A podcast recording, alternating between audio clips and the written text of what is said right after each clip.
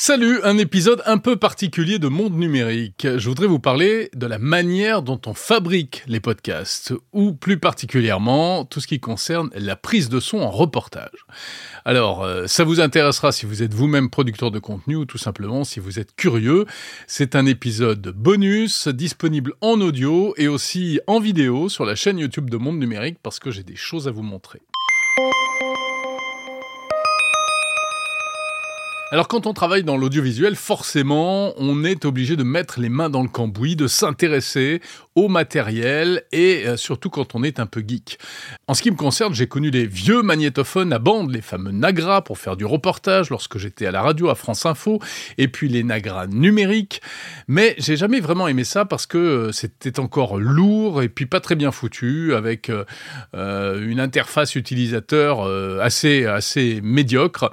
Donc du coup, très vite, me suis orienté vers euh, des outils numériques d'enregistrement et puis bien sûr vers le smartphone lorsque euh, le smartphone est arrivé. J'avais l'habitude de discuter tout le temps avec les techniciens pour essayer de tester des nouveaux systèmes, de brancher des, des, vieux micros sur des nouveaux mobiles, et puis pour arriver à faire de la prise de son à la fois de qualité et en même temps avec des outils performants qui permettent notamment de transmettre très facilement le son.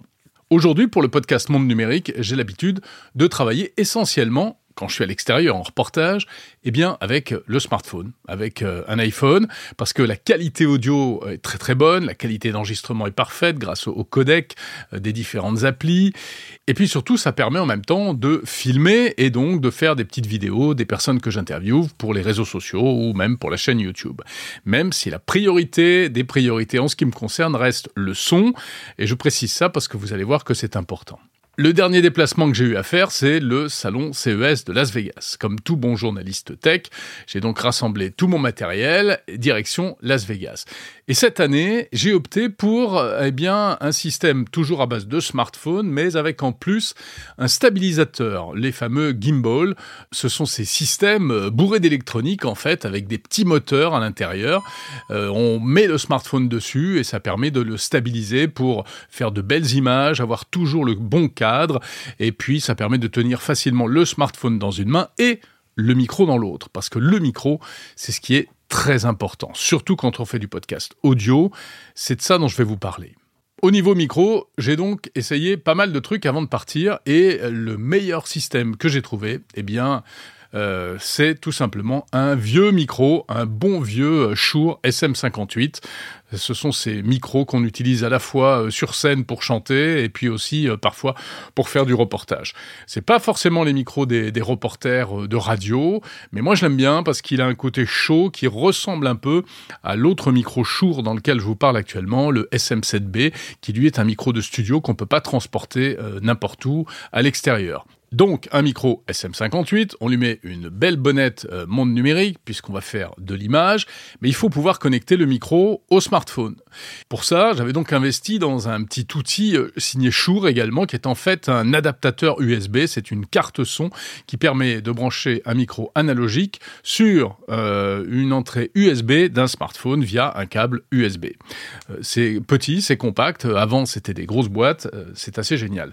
À l'arrivée, ça donne donc un truc vraiment très très portable avec un micro, euh, mais qui est quand même relié au bout d'un fil. Le fil en question allant au smartphone, le smartphone lui-même fixé sur le fameux stabilisateur dont je parlais à l'instant.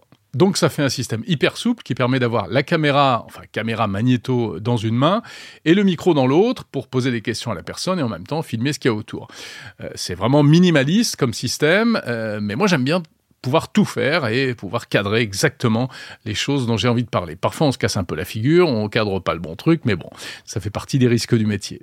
Donc j'ai bien aimé ce système, mais en même temps, ça a ses limites parce que forcément, quand on a un câble entre les deux mains, ça complique encore plus euh, les manipulations et euh, du coup sur place, euh, bah, c'est un peu des acrobaties pour passer de l'un à l'autre, tourner, se mettre dans la bonne position, etc., etc.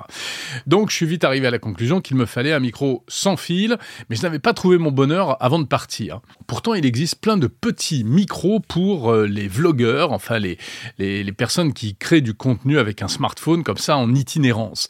les plus connus, c'est Rode, Holyland, Saramonic ou encore DJI. DJI qui vient de sortir d'ailleurs sa nouvelle version, les DJI Mic 2. Alors c'est assez génial hein, parce que dans une petite boîte qui est également un chargeur, eh bien on a d'une part un récepteur sans fil qui va venir se connecter au smartphone par le port USB ou par un port Lightning. Les deux adaptateurs sont fournis. Et puis deux petits micros, parce qu'on peut enregistrer du coup euh, à deux voix avec euh, une personne en face de soi. Les micros ressemblent pas du tout à des micros. En fait, on dirait des gros morceaux de sucre. Mais bon, ça vient se fixer comme ça sur euh, le bord de la veste. Et on ne s'occupe de rien. C'est appairé directement. C'est vrai que ces DJI sont assez séduisants. 15 heures d'autonomie, un appairage immédiat, je l'ai dit. Comme c'est du sans fil et de la HF propriétaire, la portée est vachement bonne, ça va au-delà d'une centaine de mètres. Bon, c'est pas forcément toujours très utile d'enregistrer à 100 mètres de la caméra. On a des petites moumoutes pour mettre dessus, ça c'est pour quand il y a du vent à l'extérieur. Et on peut brancher aussi ce qu'on appelle un, micro euh, lavalier, c'est-à-dire euh, euh, les petits micros qui se viennent se pincer sur la veste, comme ça, qui sont un peu plus discrets. Et donc, ça peut, dans certains cas, être un peu plus intéressant hein, pour la, en termes d'esthétique d'image. Qu'est-ce qu'il y a d'autre comme avantage? Eh bien, euh, la qualité est pas mauvaise du tout. Il y a une réduction de bruit euh, automatique, électronique, par intelligence artificielle. Et puis, il y a des voyants et des vumètres qui permettent euh, en permanence de surveiller en temps réel la qualité de son enregistrement. Donc, on est plutôt sécurisé.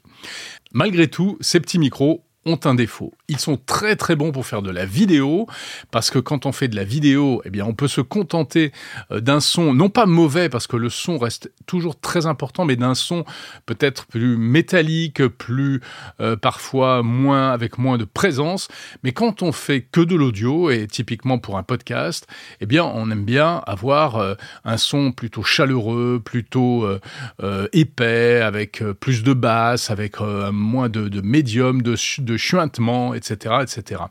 Et je n'ai trouvé aucun petit micro sans fil comme ceux dont je vous parle qui permettent d'avoir la qualité euh, presque équivalente d'un micro de studio ou même d'un Shure SM58 comme les, gros machins dont je parlais tout à l'heure. Malgré tout, en, bon geek que je suis, eh j'ai trouvé un système dont euh, je suis assez fier, euh, mais qui est tout simple en fait, qui consiste à utiliser ces micros sans fil, mais uniquement en tant que transmetteur en leur branchant par-dessus un autre micro parce qu'il y a une petite entrée mini jack euh, donc c'est très pratique ce qui fait que je peux brancher mon fameux micro SM58 sur le petit transmetteur DJI ou autre et utiliser le transmetteur, le récepteur plutôt, qui est connecté euh, du côté du smartphone. Alors à quoi ça ressemble? Eh bien, je peux brancher mon micro, mon gros micro Shure de reportage sur le petit transmetteur DJI. Bon, il reste quand même la question du câble. Et dans le monde de l'audiovisuel, tout n'est qu'affaire de câbles. On passe notre temps à courir après des câbles, des raccords, des adaptateurs, et comme ça évolue avec les années, eh bien, on se retrouve à la fin avec des valises de câbles euh, de toutes sortes. Le micro Shure, lui, il a une prise XLR, ou on appelle ça Canon aussi. Euh, c'est la prise classique utilisée en radio pour brancher les micros. Bon, c'est un gros machin. Et de l'autre côté, il nous faut un petit câble USB bien discret pour rentrer dans l'iPhone. Alors, heureusement, bah, il existe des raccords de câbles. Hein. Euh, j'en ai retrouvé un vieux dans, au fond d'une valise. Et euh, ça marche. C'est ainsi que j'ai pu connecter l'un à l'autre. Le problème, c'est que je me retrouve avec une espèce de, de, câble enroulé au, au bas du micro. Bon, c'est pas forcément ultra esthétique et ultra pratique, même si avec des, des scratchs et des scrotches, euh, on arrive à peu près à s'en sortir. J'en suis là aujourd'hui, mais l'histoire n'est pas terminée parce que la prochaine étape, c'est de pouvoir raccorder le micro de manière encore plus simple sur le transmetteur grâce à un adaptateur euh, non filaire. Donc il n'y a pas de câble, c'est une grosse prise qui d'un côté euh, est en canon femelle et de l'autre côté en mini jack mâle. Oui, je vous avais dit qu'on rentrerait dans les détails hein, dans cet épisode bonus. Donc ça, c'est la pièce ultime, extrêmement difficile à trouver. J'ai fait tous les stores de France et de Navarre et même euh, d'autres pays. Je n'ai pas trouvé cet adaptateur miracle, sauf sur AliExpress, le site chinois site sur lequel je ne commande jamais habituellement, mais là je me suis résolu à commander, à passer une commande. Ça coûte trois fois rien, ça coûte 3 euros Et à l'heure où j'enregistre cette vidéo, eh bien écoutez, je suis en attente de ce fameux euh, adaptateur qui va peut-être me sauver la mise. C'est pas sûr non plus parce que parfois il y a des questions de branchement. Si les câblages ne sont pas bons, eh bien ça passe pas. Euh, on peut aussi avoir des mauvaises surprises en termes de niveau sonore, d'impédance qui joue sur la modulation, c'est-à-dire le niveau en fait euh, auquel on peut enregistrer. Donc c'est un peu mystérieux. Je ne sais pas encore ce que ça va donner, mais j'ai vraiment hâte d'essayer.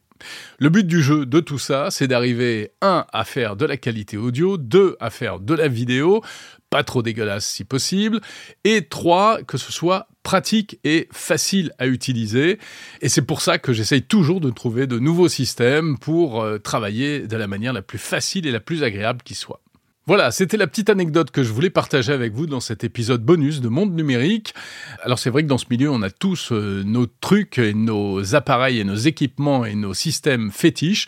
Euh, il y a ceux qui utilisent toujours la même chose depuis des années parce que ça les sécurise et je les comprends tout à fait. Et puis il y en a d'autres euh, comme moi qui aiment bien essayer tout le temps des nouvelles solutions. C'est beaucoup plus risqué parce que très souvent on a de mauvaises surprises, des trucs qui tombent en panne, qui fonctionnent pas au moment où on en a besoin. Mais c'est toujours la du meilleur système permettant d'enregistrer en toutes circonstances. J'espère que cet épisode vous a plu. C'est pas évident d'enregistrer à la fois de l'audio et de la vidéo. Ça aussi, c'est un truc dont on pourrait parler, mais on verra ça peut-être dans un prochain épisode. Salut!